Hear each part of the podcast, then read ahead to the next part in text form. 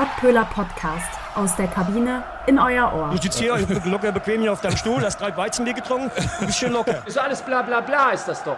Du bist keine Weltstadt, auf deiner Königsallee finden keine Modenschauen statt. Hier, wo das Herz noch zähl zählt, nicht das große Geld. Wer wohnt schon in Düsseldorf? Richtig, Navi wohnt in Düsseldorf. ja. Herzlich willkommen äh, zum Pottpüller Podcast. Ähm, heute ist Bochum in Düsseldorf und meine zwei Kollegen sind auch in Düsseldorf. Das ist einmal Tim Hüberts. Moin. Hi. Und äh, Niklas Feldhaus, den habt ihr gerade schon gehört. Ich bin äh, Julian Schildheuer.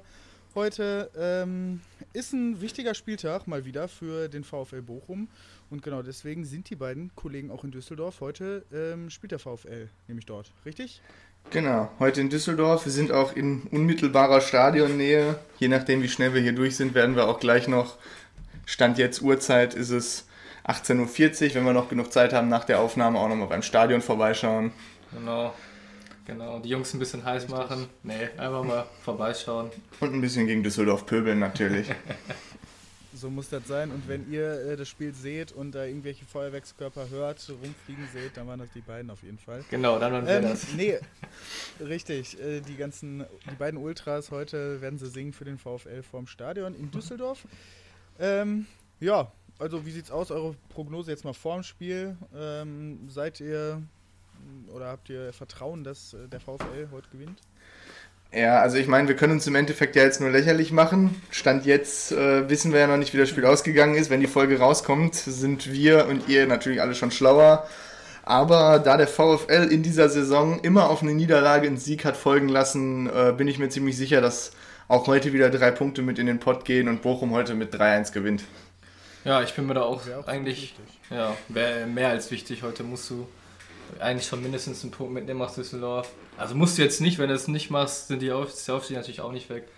Natürlich trotzdem sehr, sehr wichtig. Aber ich glaube auch, dass wir ja, 2-1 oder 3-1 gewinnen werden. Ich habe da echt großes Vertrauen in die Mannschaft. Ja, sehr gut. Ähm, kurzer Blick hinter die Kulissen. Wir haben natürlich eine WhatsApp-Pottpöhler-Gruppe. Äh, da hat Tim Hübert schon reingeschrieben, nach der Niederlage gegen den Hamburger SV, Aufstieg ist gegessen. Äh, jetzt klingt es aber wieder ein bisschen äh, selbstbewusster, ne?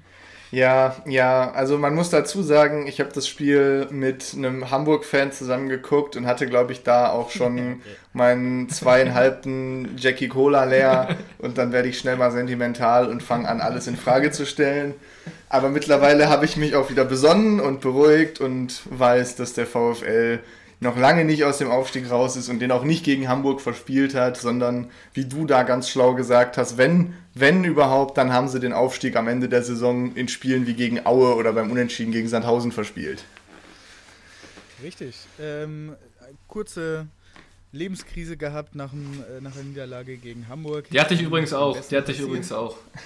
Ja, kann ich verstehen. Also hatte ich auch nach dem 2-2 gegen Köln. Ne? Also ja, glaube ich, glaube ich. Sehr, sehr bitter. Das genauso. Ja genauso bitter, wenn es um die Champions League Plätze geht. Ja. Aber äh, Lebenskrise ist vielleicht ein ganz gutes Stichwort. Hatten vielleicht auch einige Duisburg-Fans. Nach der Hinrunde sah es ja echt nicht gut aus bei denen. Jetzt gerade sind sie aber wieder im Aufwind. Ähm, wir haben schon vermutet, ist das der äh, Pavel Dotschew-Effekt? Was sagst du dazu, Navi? Ja, also ich habe ja schon gesagt in einer Folge vor ein paar Wochen, als Gino Lettieri gerade entlassen wurde und das große Chaos in Duisburg war, auch um, um Grillitsch, wo die Fans ja auf die Barrikaden gegangen sind, habe ich ja gesagt, das haben wir diskutiert, wer MSV-Trainer werden könnte. Da war irgendwie Marco Werben im Gespräch, Ismail Atalan war im Gespräch, Uwe Koschniak war im Gespräch. Und dann habe ich gesagt, ähm, dass Pavel Dotschew für mich ein guter Kandidat wäre, weil er die dritte Liga eben kennt. Und wie man gerade sieht, spiegelt sich das jetzt auch wieder in den Ergebnissen wieder. Auch wenn der MSV jetzt nicht jedes Spiel gewinnt. Äh, hat man jetzt das, äh, ja, hat man jetzt die Abstiegsregion ein bisschen verlassen, ist jetzt auf Platz 14 gesprungen, ist natürlich immer noch sehr brisant. Aber ja, ähm, gegen Türkgücü am Wochenende ein 2-0 in ein 3-2 gedreht. Im Moment läuft es beim MSV. Ja, aber das wollte ich halt auch noch äh, sagen. natürlich, man ist jetzt erstmal tabellarisch, wenn man sich das Bild ohne die Punkte anguckt, ist man ein gutes Stück weggerobbt von den Abstiegsplätzen, aber es sind immer noch nur drei Punkte auf Magdeburg. Gut, das ist eben auch äh, so ein bisschen dem geschuldet, dass Magdeburg da unten so die einzige Mannschaft ist, die dann noch den näheren Anschluss hält mit 31 Punkten dahinter. Lautern, Lübeck mit 26 und Haching gerade mal mit 24 Punkten. Also die sind dem Abstieg doch schon sehr nah, vielleicht nicht so nah wie Schalke dem Abstieg aus der Bundesliga, aber doch schon auch ein gutes Stück äh, weit am Abgrund, wenn also eine schwierige Nummer. Magdeburg hat da durchaus noch Chancen rauszukommen, äh, aber ich sehe aktuell Duisburg vor allem auch äh, das Glück wieder auf der Seite der Zebras. Also wenn man sich anguckt, wie die Tore fallen gegen Türkgücü, das ist ein Elfmeter, gut, der ist unbestritten den verwandelt Stoppelkamp routiniert. Aber die anderen beiden Tore, da war eine ordentliche Portion Glück dabei. Aber dieses Glück, das hat den MSV Duisburg in weiten Teilen der Hinrunde verlassen. Da wirkten sie oft sehr, sehr glücklos im Abschluss und auch in der eigenen Abwehr oftmals unglücklich äh, sich verhalten. Und das kommt so ein bisschen irgendwie unter Dotchev zurück. Äh, wobei nach wie vor, da hat Navi auch noch mal ein bisschen was rausgesucht, die Fans äh, nicht zufrieden sind mit der Abwehrleistung des MSV, aber ich glaube, am Ende der Saison wird es ihnen egal sein, wenn Duisburg die Klasse hält.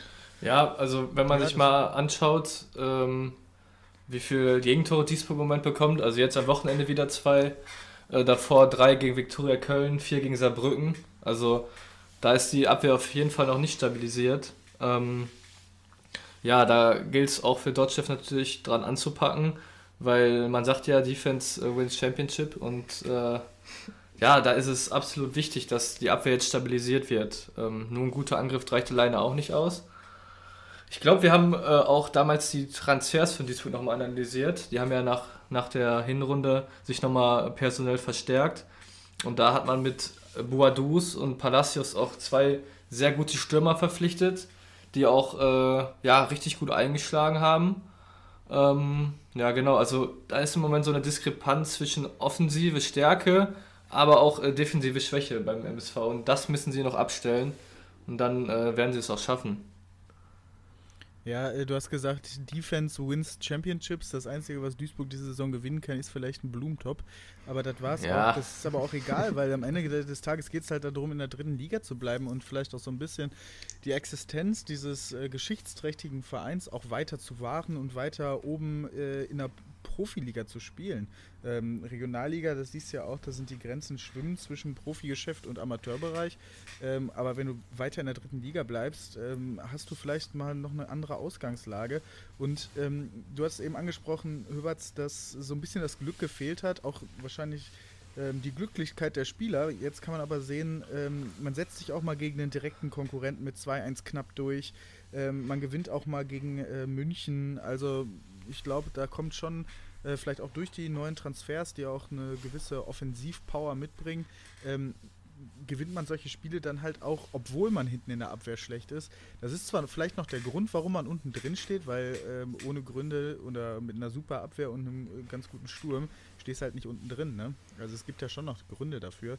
Klar wäre es jetzt top, äh, in den letzten Spielen auf jeden Fall das noch abzustellen. Ja, nee, also gerade in der dritten Liga stehst du mit einem mit einer Top Verteidigung und einem einigermaßen vernünftigen Angriff nicht unten drin, alles andere. Äh, aber Duisburg ist schon so von den Mannschaften, die da unten drin sind. Wir haben es, glaube ich, mal so ein bisschen angerissen. Auch Kaiserslautern ist ja ein Traditionsverein, der da unten drin steckt. Auch die haben ja äh, einiges ins Rollen gebracht, zeitgleich mit dem MSV im Winter. Und die haben ja Antwerpen geholt, ne? Genau, die haben Marco Antwerpen geholt. Der aber übrigens äh, am Wochenende in Magdeburg nicht auf der Bank sitzen durfte, weil er die rote Karte gesehen hat. Okay, ja. Also bei denen läuft es am weniger glücklich da für den anderen Traditionsverein, der da im Tabellenkeller der dritten Liga äh, feststeckt.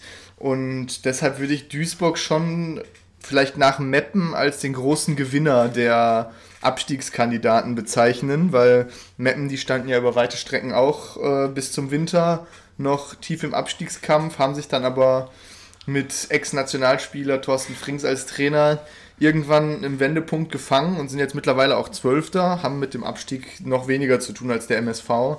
Aber die Duisburger sind auf jeden Fall einer der Gewinner, die da unten rausgekommen sind. Ja, denke ich auch. Vor allem wenn man noch sieht, Uerding ist noch da, die aber gerade sich auch gefangen haben, trotz der großen Krise um äh, Ponomarev und dem neuen armenischen Investor, der jetzt kommen soll. Äh, oder auch nicht. Oder auch nicht, aber angeblich ist er jetzt da. Also sie spielen ja jetzt sogar auch in Lotte ihre Heimspiele aus. Mhm. Äh, oder tragen ihre Heimspiele da aus. Haben aber jetzt auch zweimal gewonnen. Also die sind auch wieder da. Also ist eigentlich auch unglaublich, hätte ich nicht mit gerechnet. Lübeck und Haching sind abgestiegen. Lautern jetzt auch mit der Niederlage gegen Magdeburg. Sieht es auch sehr schwer aus. Also das wird auf jeden Fall noch sehr eng.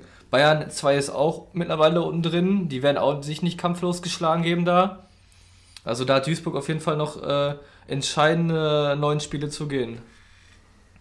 Ja, das äh, glaube ich auch. Klar kann man das jetzt noch nicht abhaken, aber es sieht auf jeden Fall schon mal gut aus. Das, glaube ich, kann man eigentlich als Zwischenfazit so ziehen im Moment, oder?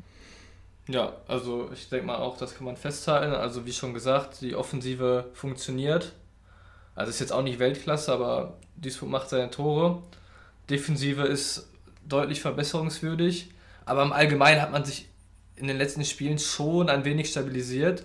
Aber man sieht trotzdem, dass die Ergebnisse ja noch schwanken sind. Also da sind ja immer noch Pleiten zwischendurch drin. Also da ist noch nichts, äh, man darf sich in Duisburg auf keinen Fall jetzt ausruhen.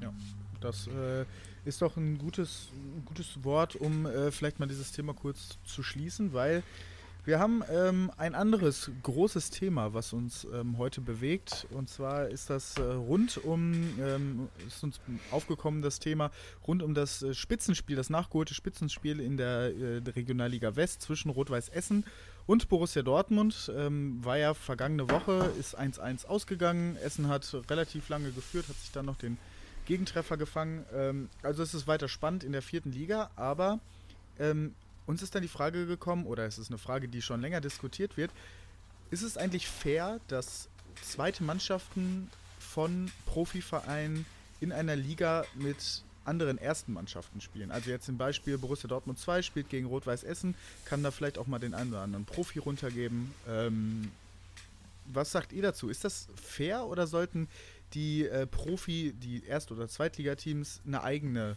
ähm, Liga bilden für die zweiten Mannschaften?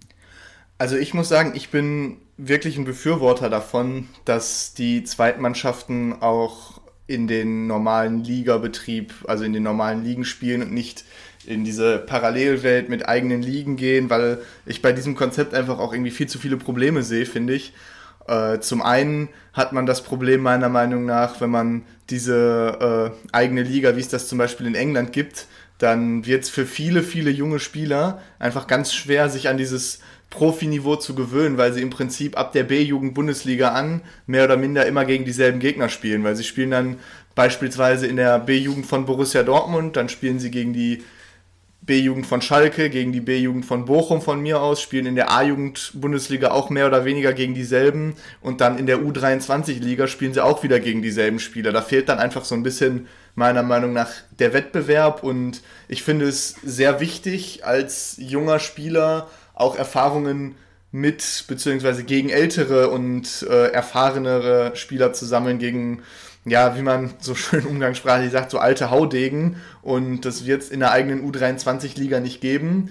Da werden dann äh, sämtliche A-Jugendspieler hin in diese U23 gegeben. Vielleicht hin und wieder mal ein Profi, der suspendiert wurde, der dann da mal ein oder zwei Spiele absolviert und ja, vielleicht kommt irgendein externer Drittligaspieler, der dann die Zweitmannschaft da unterstützen soll.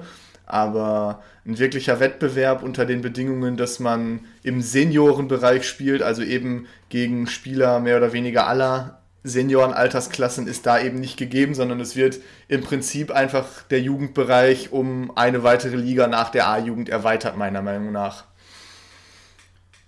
Also ich sehe da irgendwie jetzt gerade quasi zwei Gegenargumente. Auf der einen Seite sagst du, okay, man spielt immer gegen die gleichen und auf der anderen sagst du, okay, man, es fehlt die Spielpraxis dann gegen Ältere, so wie sie dann theoretisch in der zweiten und ersten Bundesliga halt wäre, richtig? Ja, genau. Es ist einfach äh, schwierig. Also ich finde es grundsätzlich auch gut, dieses Konzept, äh, was wir ja letzte Saison so durchaus überraschend erlebt haben, das Bayern 2 Meister geworden ist, aber eben nicht in die zweite Liga aufsteigen kann. Das finde ich auch durchaus vernünftig, weil sonst haben wir auf mittelfristige Sicht die erste und zweite Liga äh, gefüllt mit Erst- und Zweitmannschaften, ähm, ich bin mir nicht ganz sicher. Ich meine, es gab das ja mal in äh, Spanien, weil da ist es, glaube ich, den Zweitmannschaften erlaubt, sogar bis in die erste Liga aufzusteigen. Da gab es, glaube ich, in der Saison 2005 oder 2006 gab es mal eine Saison, wo Real Madrids zweite Mannschaft tatsächlich auch in der ersten spanischen Liga gespielt hat, äh, was, glaube ich, auch nicht allzu positiv ankam. Also das möchte ich damit nicht bezwecken, aber bis zur dritten Liga finde ich es schon vernünftig und auch mit der Regionalliga, weil das eben doch schon ein gutes Pflaster ist, jetzt für kleinere Vereine gerade dort äh, in ihre, ihre zweite Mannschaft abzustellen, also für kleinere Erstligavereine dort ihre zweite Mannschaft zu haben und dort den Spielern Spielpraxis geben zu können. Ich meine, dass äh, ein Spieler, der bei Bayern 2 in der dritten Liga oder bei Dortmund 2 in der Regionalliga gespielt hat, dass der kein Mann fürs Stammpersonal ist auf kurzfristige Sicht bei den Erstteams. Das ist jetzt keine große Überraschung, aber ich glaube, das ist ja, das ist ja das, was oft kritisiert wird bei den großen Vereinen in Deutschland. Sie bringen zu wenig eigene Jugendspieler raus. Auch beim BVB kam das in letzter Zeit ja immer mal ein bisschen öfter, auch wenn das da ja ein bisschen anders liegt als beim FC Bayern, wo das ja jeher die Kritik ist. Ich glaube, das Ganze würde sich noch arg verschlechtern, wenn man eben diese eigene Jugendliga hat, weil man die Spieler dann noch weniger unter diesen äh, konkurrenzfähigen Bedingungen antreten lässt und wie gesagt, im Prinzip ist es dann einfach nur eine weitere Jugendstufe nach der A-Jugend und gibt eben auch nicht die richtige ja, Matchpraxis. Das glaube ich eben nicht. Also äh, was ist, wenn man quasi sagt, okay, man macht das Modell jetzt quasi für alle Profiligen, nehmen wir mal die erste, zweite und dritte Liga und dann schafft man für diese äh, Mannschaften, schafft man dann eine erste, zweite, dritte Liga für die zweiten Mannschaften quasi. Macht alle drei Ligen aber grenzt sie nicht ein nach, äh, okay, das ist jetzt Jugendliga meinetwegen West, sondern man ähm, macht das als bundesweiten Wettbewerb, wo man auch auf- und absteigen kann. Dann hättest du auf der einen Seite ähm, einen gewissen Konkurrenzdruck, weil du halt nicht absteigen willst oder du willst auch aufsteigen. Auf der anderen Seite spielst du eben nicht gegen die gleichen Leute, weil du dann auch mal gegen Teams aus Bayern, aus Norddeutschland, aus dem Osten spielst, wenn du jetzt meinetwegen Dortmund 2 bist. Ähm, und dadurch schaffst du es ja, dass du jedes Jahr auch gegen andere Leute spielst. Und die Leute, die halt sagen, oder wo, wo gesagt ist, ja, okay, die Entwicklung äh, passt jetzt vielleicht nicht, dass du ähm, jetzt hier in dieser Liga spielst bei der U23, sondern dann gehst du halt mal ähm, für ein Jahr, keine Ahnung, nach Duisburg oder so und spielst da dritte Liga und versuchst dich da aus. Also ich glaube schon, dass ähm, das der Entwicklung helfen könnte und ein großer Punkt wäre für auf- und Abstiegsfairness, vor allem in der Regionalliga, in so einer Liga, wo du sowieso nur ähm, einen Platz hast, jetzt, um aufzusteigen. Ähm, in diesem Jahr ist es ja sogar gesichert, dass du jetzt in der Regionalliga West aufsteigst. Ansonsten äh, bist du ja noch nicht mal aufgestiegen, wenn du Meister wirst. Ähm, ja. Das ist halt super, super unfair, wenn du äh, deinen dann irgendwie geht es auf Saisonende zu, dann würde vielleicht am Saisonende Rot-Weiß Essen gegen äh, Dortmund 2 spielen und dann kommt vielleicht mal ein, keine Ahnung, Meunier runter oder kommt dann äh, ein ähm, Delaney runter oder so, wenn er sich verletzt hat oder so. Das ist halt dann ein super unfairer Wettbewerb und dadurch auch Wettbewerbsverzerrung. Und wenn du ähm, sagst, okay, vielleicht muss man auch mal gegen Ältere spielen, kannst ja auch sagen, okay, dann gibt es halt eine Pflicht oder ein Maximum an Spielern über 23 ähm, mit fünf Leuten, die über 23 sind oder so. Also ich glaube schon, dass das eine ganz, also ein relativ faire, fairer Wettbewerb wäre und ähm, auch, dass die Leistung der äh, Jugendspieler auch ähm, fördern würde, weil das ist dann halt quasi so ein Zwischenschritt zur äh, Profimannschaft. Also es ist ja super schwierig, aus der Jugend direkt in die Profimannschaft zu springen. Ja. So, wenn du jetzt nicht noch weiter in, in einer erweiterten Jugendliga ähm, entwickelst, könnte dieser Spruch meiner Meinung nach, äh, dieser Sprung auch meiner Meinung nach leichter sein. Also ich finde, äh, ich finde im Ansatz ist das eigentlich gar kein schlechtes Prinzip, was du da gerade vorgeschlagen hast, aber ich sehe da trotzdem äh, ein paar kleine Ungereimtheiten und Probleme, weil wie machst du es zum Beispiel, wir haben jetzt den Fall Uerding oder auch äh, Kaiserslautern, die stehen in der dritten Liga. Aber was, was machst du bei einem unerwarteten Insolvenzfall? Du sagst, okay, du nimmst die ersten drei Ligen und machst aus diesen unabhängig dann äh, quasi drei Ligen für Zweitmannschaften. Äh, wie machst du es, wenn eine aus diesen ersten drei Ligen eine Mannschaft wegen Insolvenz oder wegen einem normalen Abstieg einfach wegfällt und dann steigt eine andere Mannschaft, beispielsweise Rot-Weiß Essen, in die dritte Liga auf, darf dann automatisch die zweite Mannschaft von dem jeweiligen Aufsteiger, sofern sie vorhanden ist, da spielen? Weil dann stellt sich mir nämlich so ein bisschen die Frage, wenn man, wir nehmen jetzt einfach mal den SC Verl, wenn man den SC Verl vielleicht als Überraschungsaufsteiger aus der dritten Liga, äh, aus der äh, vierten Liga in die dritte Liga gekommen wenn man die zweite Mannschaft des SC Verl nimmt, ich weiß nicht, wo sie spielt, ich glaube, meines Wissens nach ist es die Landesliga, möchtest du dann wirklich die Konkurrenz in Anführungszeichen oder den Konkurrenzkampf in Anführungszeichen aufrechterhalten, indem du die zweite Mannschaft vom SC Verl aus der Landesliga quasi in diese Top 3 Liga der Amateurmannschaften hiefst, dass äh, die dann gegen Dortmund 2 und Bayern 2 spielen, die alle mit Drittliga-Erfahrung sind. Also da sehe ich dann auch den großen Zusammenhang nicht. Und was für mich auch ein Riesenproblem ist, äh, wie wird das gehandhabt, wenn die erste Mannschaft in ihrer Liga schlechter abschneidet als die zweite? Weil zum Beispiel, äh, wenn man sich das anguckt, in England oder so ist das ja das Problem. Es ist immer jede Saison die Zweitmannschaften, die spielen in dieser Premier League Reserve gegeneinander. National League oder so. Oder ich weiß nicht genau, wie die heißt, auf jeden Fall in dieser Reserveliga. Wie machst du es denn dann, wenn beispielsweise die zweite Mannschaft von Mainz 05 überragend spielt in ihrer jeweils ersten Amateurliga, aber die erste Mannschaft von Mainz steigt ab, muss dann die zweite Mannschaft von Mainz auch runter, muss dann... Äh, nee. nee, die haben ja damit nichts zu tun. Die zweite von Die haben damit nichts zu tun. Jetzt dritte Liga kann man äh, auch vielleicht mal rausnehmen. Dann sagen wir einfach nur die ersten beiden Liga ja. und die dritte Liga ist quasi so ein Zwischenschritt. Ähm, es ist ja egal, auf jeden Fall. Ich glaube, du hast das ein bisschen falsch verstanden, also, glaube ich, Tim. Äh, nee, ich, ich glaube, ich, ich, glaub, ich habe es schon verstanden. Wenn meine, ich glaube, ich. Schalke jetzt absteigt. Aber die Jugendmannschaft, weil Schalke hat meinetwegen jetzt weiterhin noch eine gute Jugendarbeit äh, in diesem Szenario. Ähm, die spielen überragend, werden Vierter in der ähm, ersten Nachwuchsliga bleiben die und haben da. überhaupt nichts mit dem Abstieg zu tun. Dann bleiben ja, die einfach da. Ja, ja und, das, äh, das, das habe ich auch. auch. irgendwann sein, dass die zweite von Hansa Rost, nee, die spielen Drittliga, äh, die zweite von äh, St. Pauli gegen Borussia Dortmund in der ersten spielt. Kann ja sein. Das, so. das, das habe ich soweit auch verstanden. Aber die Frage ist dann eben immer noch, nach welchen Kriterien stellst du die Mannschaften zusammen? Äh, ja, wir sind, wir, wir sind gerade kurz ausgerastet. Der VfL Bochum-Bus ist hier gerade vorbeigefahren, deswegen äh, mussten wir uns mal kurz zusammenreißen.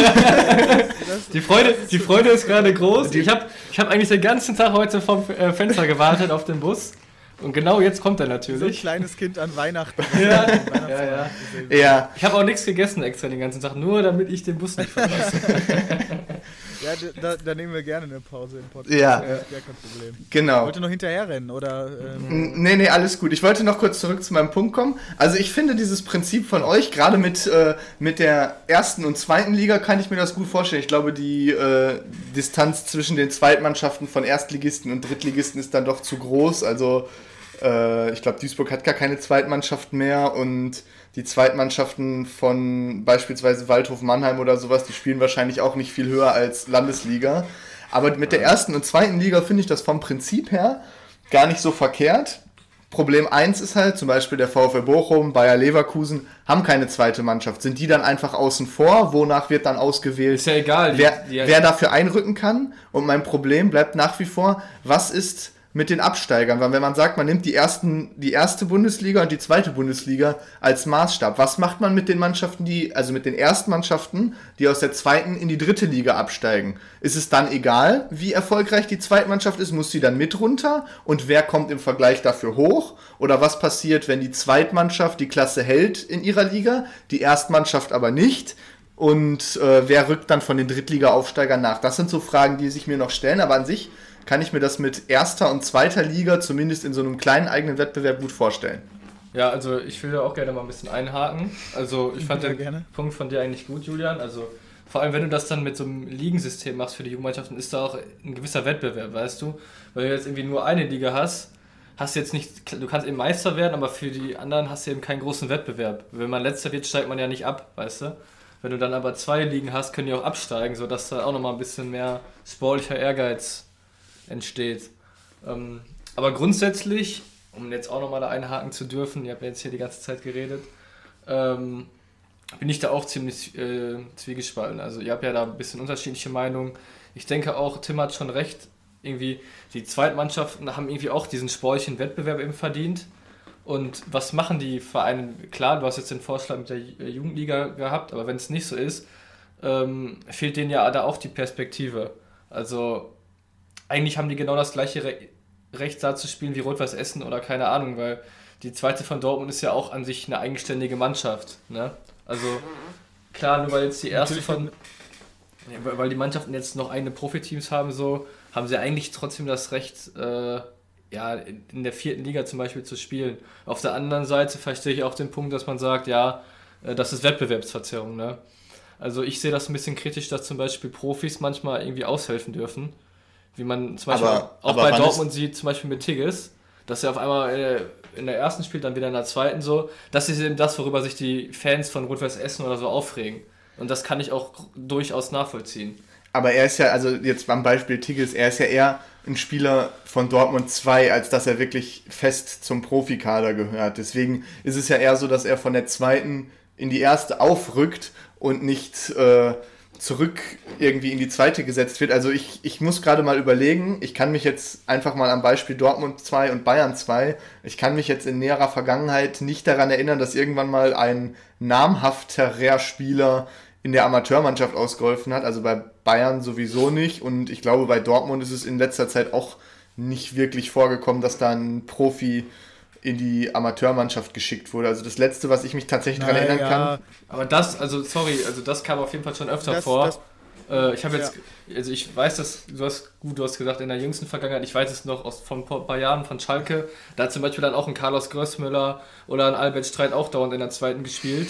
Das, ja, du lachst jetzt, weil die Namen lustig sind. Nein, aber, nicht weil die Namen ja. lustig sind, sondern weil das, äh, meiner Meinung nach, war das in der Zeit von Felix Magath, der einen Kader von gefühlt 170 ja. Mann zusammen hatte, die kann er halt nicht alle im Profibereich einsetzen. Ja, aber trotzdem. Aber so, an sich verstehe so, ich deinen Punkt durchaus, ja. Grundlegend haben wir alle das Problem verstanden so.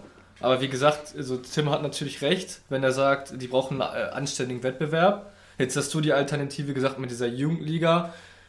Klar, da bleibt noch offen, wie das dann genau ist mit dieser Regelung. Und, ne? Aber grundsätzlich wäre das natürlich eine gute, eine gute Idee. Ja, also ähm, was ich jetzt sagen wollte, bei Dortmund war das schon mal so. Also ein Passlack hat auch viele Spiele in der zweiten gemacht zum Beispiel. Auch klar, der war noch jung und so, aber äh, der hat da auch ausgeholfen. Der Tigges, der trainiert auf jeden Fall mit den Profis. Allein das ähm, zeigt ja schon, dass der ähm, auf jeden Fall im Training viel mehr Konkurrenz hat oder viel mehr äh, gefordert wird als jetzt ähm, in ein normales Training jetzt bei Oberhausen oder so, um nicht jetzt die ganze Zeit Essen zu sagen. Ähm, und das, eine, das andere Problem ist ja auch nicht nur, dass die Profis aushelfen, sondern dass hinter so einer zweiten Mannschaft von Borussia Dortmund, von Bayern München, ähm, dass dahinter ja viel mehr finanzielle Power steckt. Also die können ja mal eben so einfach den, theoretisch jetzt gesehen, äh, den besten Jungspieler ähm, von Oberhausen, von Essen holen, ähm, der halt noch unter 23 ist, ähm, oder von anderen Mannschaften, ist ja auch egal. Ähm, und den mal ebenso holen, egal was für ein Angebot, das kann Borussia Dortmund halt zahlen. So. Und ähm, hat dann dazu lockt halt auch immer noch die Versuchung, ja, okay, wenn ich da jetzt gut spiele, könnte ich vielleicht mal zu den Profis aufrücken. Ähm, das ist halt auch noch was, was diesen Wettbewerb halt so unfassbar unfair macht, vor allem in der Regionalliga, wo du halt, wie gesagt, nur einen Aufstiegsplatz jetzt dieses Jahr garantiert hast.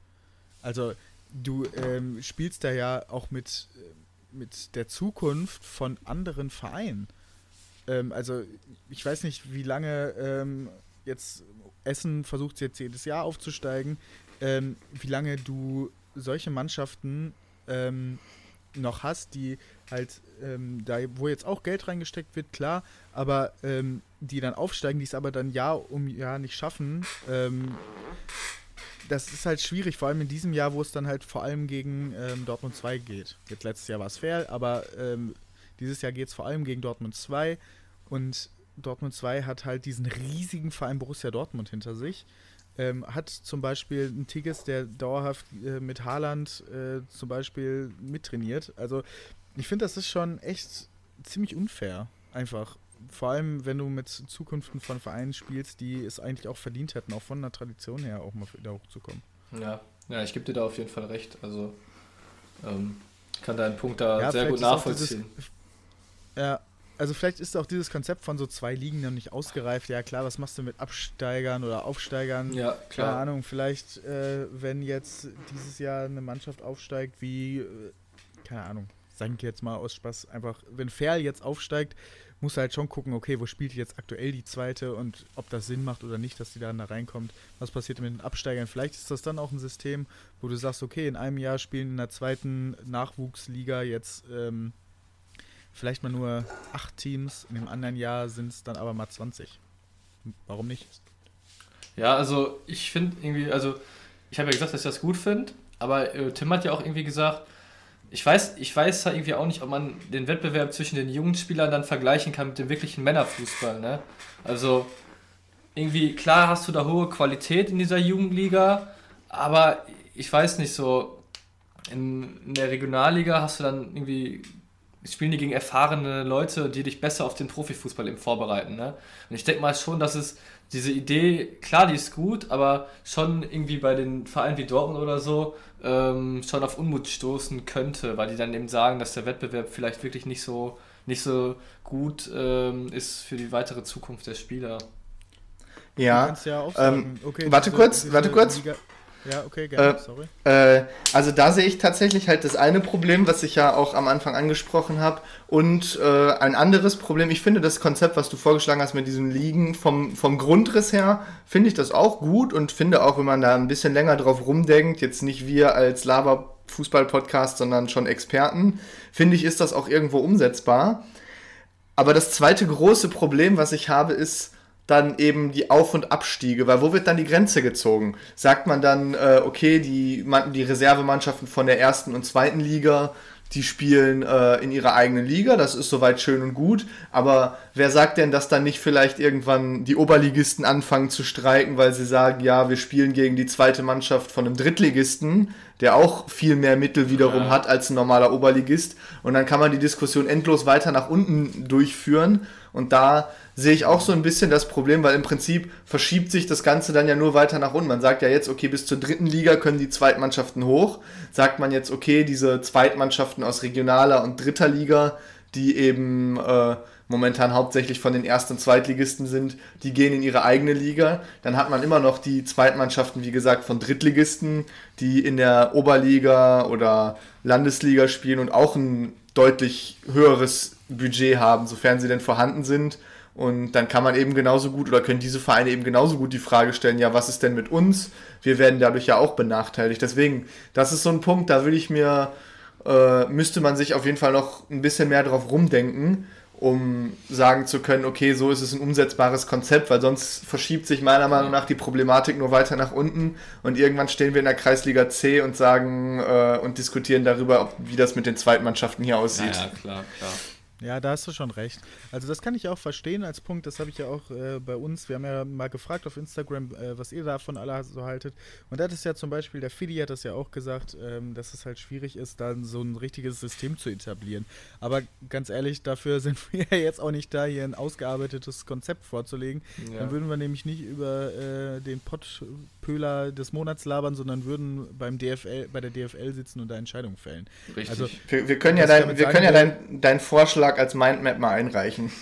Ja, das hier ist jetzt meine offizielle Bewerbung an die DFL. Ähm, ich würde mich auch schmieren lassen, damit äh, irgendwas, damit, keine Ahnung, Leipzig äh, komplett von RB übernommen wird. Egal. ähm, zu meinem Punkt. Ähm, was ich sagen wollte, äh, habe ich jetzt gerade vergessen. Deswegen gebe ich mal kurz Navi das Wort. Ich überlege mal. Ja, gerade, also was ich, ich sagen denke, das Thema mit der Regionalliga können wir jetzt mal abschließen, also beziehungsweise mit, der, mit den Reformen. Da haben wir eben unterschiedliche Ja. Meinungen, aber im Prinzip äh, fanden Tim und ich deine Idee ganz gut, auch wenn die natürlich noch ausgereift werden muss. Ähm, um das jetzt nochmal festzuhalten, klar, äh, wir sehen da, also du und ich sehen da schon eine Wettbewerbsverzerrung in, in einer gewissen Art und Weise. Äh, Tim sagt aber auch, das, was ich eigentlich auch schon denke, dass äh, die Vereine wie Dortmund und Schalke, keine Ahnung, dass, dass deren Spieler äh, schon besser vorbereitet werden in der Regionalliga, ähm, als wenn jetzt, wenn die jetzt in der eigenen Jugend, äh, Jugendliga spielen, weil da eben der Wettbewerb Ah, viel da, härter da ist. wollte ich noch rein. Genau. genau. weil der Wettbewerb da eben viel härter ist. Also da kann man, glaube ich, endlos lang diskutieren. Ähm, aber der Unmut von, von Traditionsvereinen wie Essen und Oberhausen ist ja schon riesengroß. Und ich glaube, wenn Dortmund ja. jetzt aufsteigen sollte dieses Jahr, gibt es da richtig Theater. Und da wird sich die, die ganze Diskussion nochmal noch mal, noch mal, ja, mehr entfacht werden. Also ich glaube, da ja, ist jetzt nicht Fall das Thema, wird noch länger äh, heiß diskutiert werden. Ja, muss ja auch diskutiert werden. Also, Warum nicht? Vielleicht gibt es ja dann auch ein also, Financial ein, Fair Play für Zweitmannschaften oder ein, so, Vorsch oder, ein Vorschlag äh, zur Güte, der mir, jetzt, der mir jetzt gerade so in den Kopf kommt, äh, ist eigentlich mehr nur so ein, so ein Brainstorming-Gedanke auch gewesen. Äh, als Konzept eventuell, man sagt, die Zweitmannschaften dürfen, so wie man es ja jetzt sagt, sie können nicht in die zweite Liga aufsteigen. Man setzt das Ganze eine Stufe runter, sagt, sie können nicht in die dritte Liga aufsteigen, spielen wettbewerbsmäßig auch ganz normal um die Meisterschaft mit. Einziger Unterschied ist, sie können eben nicht aufsteigen, was mit Sicherheit vielleicht bei den Vereinen dann auch für Unmut sorgt. Aber so wäre zumindest jetzt mal ganz kurz gedacht eben der Punkt gegeben, dass sie in einem wettbewerbsfähigen Umfeld spielen und trotzdem die Traditionsvereine wie eben RWE am Ende trotzdem noch eine leicht bessere Chance haben, eben aufzusteigen. Das einzige Problem, ja, was. Das wäre zum Beispiel auch eine Idee. Das Problem, was sich vielleicht dann da ergeben könnte, ist, äh, wenn man jetzt mal von einem krassen Szenario ausgeht, man sagt, in der Regionalliga West in der nächsten Saison belegen Zweitmannschaften von Dortmund, Schalke, Köln, Gladbach äh, die ersten vier Plätze. Und als Fünfter folgt dann Rot-Weiß Essen, dass sich dann die Zweitmannschaften ein bisschen in den Arsch gebissen fühlen, dass der Tabellenfünfte, der vielleicht ja sogar dann auch deutlich schlechter ist als der Erste, aufsteigen darf. Aber das ja, sind, glaube ich, alles. In der Welt passiert das denn? Also, das, das ist, ist, ja sehr unwahrscheinlich. Ja, das sind alles, das sind alles so Gedankengänge und ich glaube, wie, wie du schon gesagt hast, da kann man noch Stunden drüber reden und wir sind ja auch nicht die Taskforce äh, Aufstiegsreformation beim DFB, deswegen würde ich sagen, lassen wir das Thema erstmal ruhen. Da kommen wir mal ja, zu Champions äh, kurz League. Kurz ein Gedanke. Oder? Äh, ja, Champions League machen wir gleich. Ein kurzer Gedanke noch von mir. Ähm, man könnte natürlich auch sagen, okay, man darf äh, pro Mannschaft in, der, in dieser Nachwuchsliga, darf man vielleicht auch mal fünf Profis reinballern, damit die ähm, auch mal gegen ähm, mehr Konkurrenz spielen, vielleicht gegen verletzte Profis, Profis, die ja. äh, keine Spielpraxis im Moment bekommen. Das wäre halt noch eine ja, Idee. Aber ist nicht ähm, schlecht, ja ich glaube auf jeden Fall, dass uns dieses Thema noch ein bisschen länger begleitet und deswegen wollen wir euch auch mal wieder aufrufen dazu. Äh, Call to Action, ähm, schreibt uns so einfach mal bei Instagram, was ihr davon haltet. Äh, wir haben dazu noch einen Post. Ähm, wir wollen eure Meinung, heißt der. Schreibt einfach mal drunter. Äh, wir würden gerne mit euch dis diskutieren darüber. Ähm, ist es unfair? Ist es gut für, vielleicht, vielleicht ist es auch sogar besser, denkt ihr, für Profivereine? Ähm, schreibt uns einfach mal. Und wir kommen zum nächsten Thema. Navi hat es gerade schon gesagt, die Champions League. Ähm, von den Westclubs ähm, ist ja nur noch Dortmund drin, von den ähm, von den Podclubs ja sowieso. Ja. Äh, vielleicht in zwei Jahren kommt auch mal Bochum rein. Ähm, nee, aber Dortmund gegen Man City. Ähm, also Schal Schalke erstmal nicht. Wird, ja, Schalke, komm. Ja, also ja. die Wahrscheinlich, ich kann jetzt mal so viel schon mal vorwegnehmen. Die Wahrscheinlichkeit, dass sich Bochum nächstes Jahr für die Champions League qualifiziert, ist größer als die, dass es Schalke tut, weil Schalke nächstes Jahr so. nicht mal erstklassig spielt. Ja. So viel möchte ich nur kurz festhalten. Genau. Ähm, auf jeden Fall ähm, war es schon ein krasses Los, ne? Von Dortmund jetzt gegen Man City. Äh, Gibt es überhaupt Chancen? Hm, ja, also ich würde sagen, die Chancen stehen so in meinen Augen bei 90-10 so. Ähm, ich glaube, viele Dortmund, das, klar. Ja, für Dortmund natürlich, weil City so schlecht ist gerade und äh, abgeschlagen letzter in der Premier League ist und gegen Gladbach auch nur mit Glück gewonnen hat. Nee, Spaß beiseite. Ja, ja, Dortmund, also ich weiß nicht, erst komme ich erstmal zur City, die in dieser Saison einfach eine überragende Mannschaft haben. Also, ja, bärenstarke Spieler an den eigenen Reihen haben. Ähm, Weltklasse-Trainer haben für mich den besten der Welt mit Pep Guardiola wenn man sieht, Kevin De Bruyne ist für mich der beste, ja, für mich der beste Zehner äh, der Welt. Ähm, vorne Gabriel Jesus, Sterling, Mares. Ähm, und wen ich auch nochmal besonders hervorheben möchte, ist Ilkay Gündogan. Also der eine Weltklasse-Saison spielt, aktuell eigentlich eine, auch einer der besten Sechser der Welt ist. Ja, in der Liga ähm, schon, ich glaube, 16 Punkte vor City, äh, vor, Ma vor Man United, vor dem Stadtrivalen. Ähm, da rennt eigentlich auch nichts mehr an. Ja, und in der Champions League, was soll man sagen? Gladbach war chancenlos. Ich meine, klar, Dortmund ist vom Papier her nochmal ein, ein besser, natürlich besser als Gladbach, eigentlich. Aber Dortmund ist ja auch ja, eher schwankend. Mal spielen sie richtig gut. Gegen Sevilla war es eigentlich auch gut, wie sie gespielt haben, aber wie gesagt, City ist auch nochmal ein anderes Kaliber als Sevilla und deswegen, also 90-10 ist schon wohlwollend, finde ich sogar. Also für mich macht das City auf jeden Fall, aber ich hoffe natürlich, dass Dortmund da ein bisschen mithalten kann. Also Dortmund ist jetzt auch keine, kein Kanonenfutter, ne? Das jetzt nicht mit Haaland, mit Sancho haben die da auch Spieler, die äh, die, die Abwehr von City schon äh, vor Probleme stellen kann. Also Laporte ist jetzt auch nicht der schnellste Innenverteidiger. Ruben Diaz finde ich jetzt auch nicht überragend. Also vielleicht könnte man da vorne vielleicht ein paar Nadelstiche setzen und wer weiß, wie City dann darauf reagiert. Vielleicht werden sie dann unruhig, vielleicht werden sie nervös. Das ist die ja, Chance, die ich da sehe.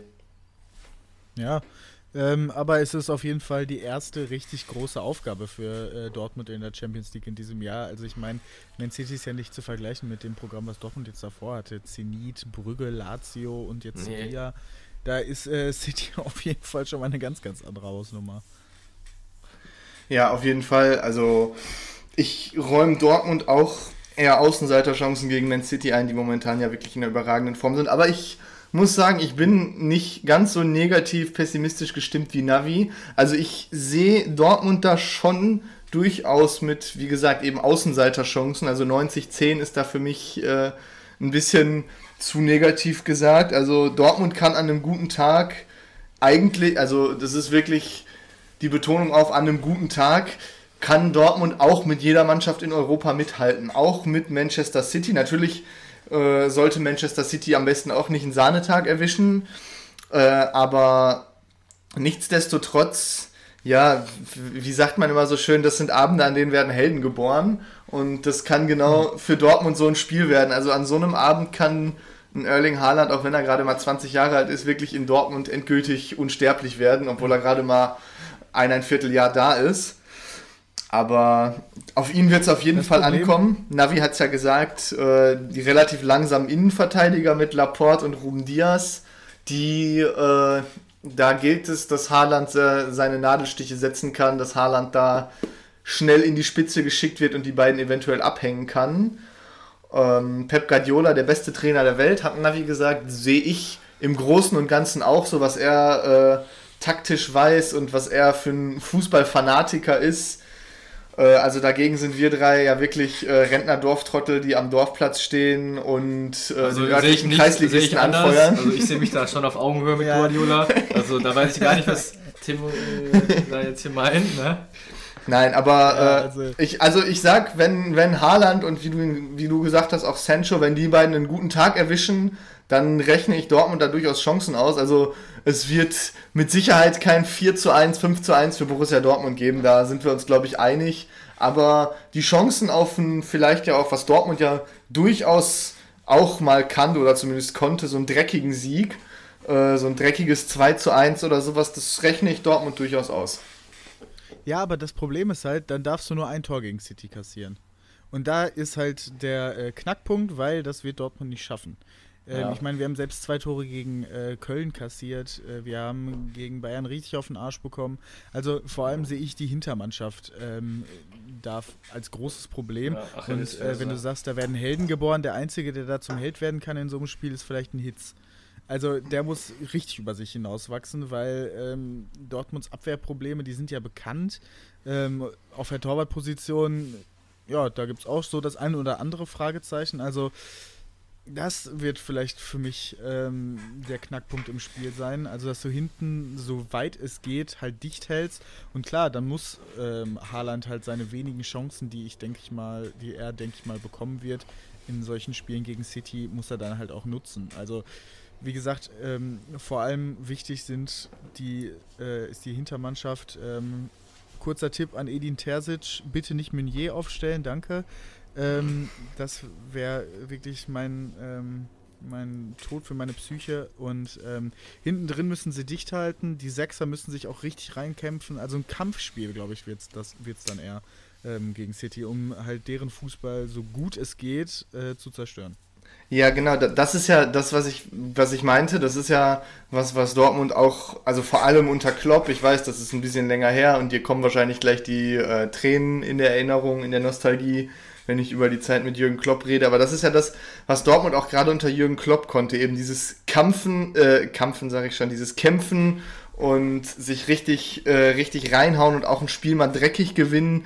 Und das ist das ist, glaube ich, ein, äh, oder wenn, dann ist das das probate Mittel gegen Manchester City, dass Dortmund sagt, okay, wir spielen jetzt wirklich mal wie äh, zum Beispiel der erste FC Köln gegen uns. Wir mauern uns hinten rein, wir verkriechen uns und setzen dann eben auf einen schnellen Sancho, auf einen schnellen Haaland und gucken, dass wir die schnellen Konter gesetzt kriegen, weil so kriegt man Manchester City, wenn dann, am ehesten aus der Reserve gelockt mit äh, großartig, also das ist meine Meinung oder beziehungsweise meine Theorie, wenn man großartig versucht, das Spiel selber zu machen, das funktioniert gegen äh, Mannschaften von Pep Guardiola nicht, weil die zwingen dir das ganz, die zwingen dir ihren Spielstil diktatorisch auf, da hast du keine Chance und wirst von denen äh, eiskalt überrannt und wirst da vor ja. die Hunde gehen, wenn du das versuchst. Deswegen Warum nicht? Ich meine, klar, Dortmund sieht sich immer noch als ein europäisches Schwergewicht und das auch nicht ganz zu Unrecht meiner Meinung nach.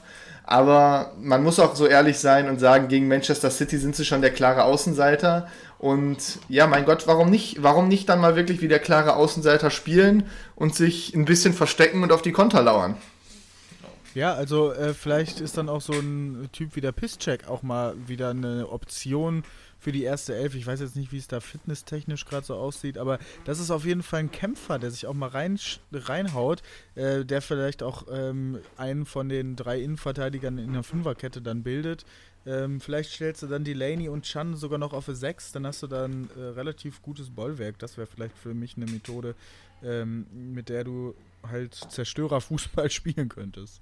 Ja, absolut. Also Dortmund muss in das Spiel alles reinhauen, um überhaupt eine Chance zu haben. Wie gesagt, ich sehe das eher 90-10. Tim sieht das ein bisschen, ja, ein bisschen anders. Räumt aber Dortmund auch, wenn dann Außenseiterchancen ein. Er sagt jetzt nicht, dass Dortmund äh, da mindestens auf Augenhöhe ist. Aber es wird, ich hoffe, es wird ein spannendes Spiel oder zwei spannende Spiele. Ich würde mir natürlich sehr, sehr wünschen, wenn der BVB City irgendwie besiegen könnte. Also das Einzige, was ich mir jetzt als Dortmund-Fan wünsche, ist eigentlich ein bisschen Spannung. Also, dass wir nicht nach dem ersten, also nach dem Hinspiel schon sagen können, ja, okay, wir brauchen jetzt äh, einen 4-0-Sieg, um hier äh, wieder weiterzukommen. Also das ist das Einzige, was ich mir wünsche, ein bisschen Spannung, ähm, dass wir halt die wahrscheinlich letzten beiden Spiele in dieser Champions League-Saison genießen werden und uns dann auf die Liga konzentrieren und ähm, versuchen, wieder in die Champions League zu kommen. Ja, das klingt nach einem Plan, würde ich sagen. Sehe ich auch nicht, so. Spielen, zuerst, spielen die zuerst in Dortmund oder spielen sie zuerst in Manchester? In Manchester zuerst. Also in Man also Heimspiel für Manchester City, also vielleicht in ah. Budapest oder in Saloniki oder vielleicht verlegen sie es auch nach Katar vorzeitig oder die spielen in, in der Rote Erde auf einmal. oder, die, oder die spielen im Gillette Stadium in New England, ich habe keine Ahnung. Oder also. Barrow Parkhaus. Ja. oder äh, Barrow Parkhaus. Ja. Da würde ich auf jeden Fall hinkommen. Genau. Mhm. Oder an der Hafenstraße. Könnte ja auch sein. Genau. Ähm, ja, also wir werden auf jeden Fall ein Auge drauf haben. Wir werden natürlich auch heute Abend in fast genau einer Stunde ein Auge auf das Montagsspiel in der zweiten Liga haben. Genau. Äh, Bochum spielt gegen Düsseldorf. Äh, ich wünsche euch beiden viel Spaß. Äh, danke, viel danke. Wir sind auf jeden Fall heiß wie Frittenfett. Ja, also wir haben, ja, so wir haben die Jacke im Prinzip schon angezogen und sind jetzt gleich auf dem Weg zum Stadion. Genau äh, an die Polizei Düsseldorf, die beiden festnehmen, sobald es äh, irgendwelche Ausschreitungen am Stadion gibt. Genau, und wenn gezündet wird, ähm, sind das Tim und ich. Also. Ja, die, die, beiden, die beiden Assis. Sehr gut. Ähm, genau. Alles klar, dann, dann wünsche ich euch einen Sieg. Ähm, danke, wir wünschen uns natürlich alle, dass Bochum gewinnt als äh, Pott. Äh, Pott, wie sagt man? Pott-Nationalisten oder wie man das immer Pott-Patrioten, äh, ja. finde ich, ist ein schönes Wort. Pott-Patrioten. Uiuiuiui. Da äh, kommt der Germanist durch. Alles klar. Ähm, viel Spaß und ich Bis hoffe, dann. euch hat's gefallen. Ciao, ciao. Bis dann. Bis dann. Ciao. ciao. Ich kann diesen Scheißdreck nicht mehr hören, muss ich ganz ehrlich sagen.